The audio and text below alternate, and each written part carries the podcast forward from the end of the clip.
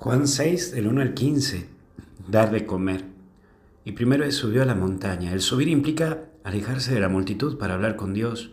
incluso en el final del pasaje dirá que se, ve solo se va solo a la montaña.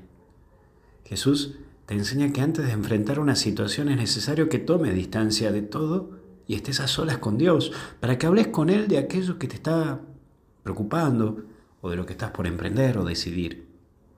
Es ver que vos tenés una situación de enfrentar desde Dios las cosas y es por eso que desde Dios tenés que ir a hacer esas cosas.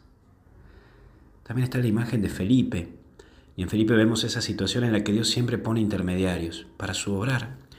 Te pasa esa pelota, ¿no? A vos para que vos actúes junto a Él.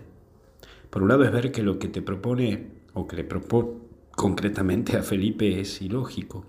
Casi que le tira una brasa caliente a resolver. ¿Y cuántas veces nos pasa a nosotros esto de resolver situaciones muy complejas que parece un imposible. Pero Jesús te recuerda que no te deja solo y que con Él puedes resolverlo todo. Así que ánimo, en este domingo mira esas situaciones que te parecían imposibles y hoy son anécdotas. Mira esas situaciones que deberás enfrentar en estos días y recordar que Dios está con vos para que junto con Él lo puedas resolver. También vemos la figura de un niño, no hay que hacerse grandes cosas, ni tampoco hay que hacer grandes cosas para ayudar. Solo hay que hacerlo desde el corazón.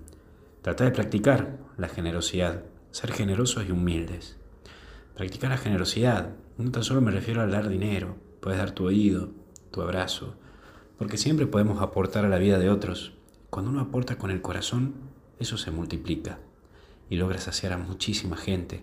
Por eso, practiquemos la generosidad y la humildad en este tiempo porque con un corazón generoso y humilde, hasta el cielo no paramos.